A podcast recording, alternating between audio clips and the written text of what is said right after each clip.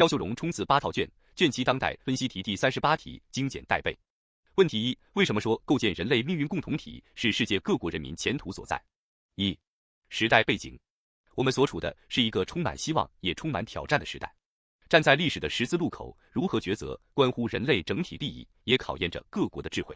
二、构建人类命运共同体好处多。一、符合大势所需。第一，相互依存是历史大势，只有人类整体命运得以关照，每个国家、每个民族、每个人的美好希望才能实现。携手合作、互利共裸是唯一正确选择。二、应对全球性挑战。第二，全球性挑战需要全球性应对。当今世界正处于百年未有之大变局。共同构建人类命运共同体，才能共度难关，共创未来。三顺应新时代发展。第三，新时代呼唤新理念。传统国际关系理论越来越难以解释今天的世界，无法破解人类面临的困局。人类社会急需符合时代特征、顺应历史潮流的新理念。问题二：为什么要大力弘扬全人类共同价值？一是什么含义？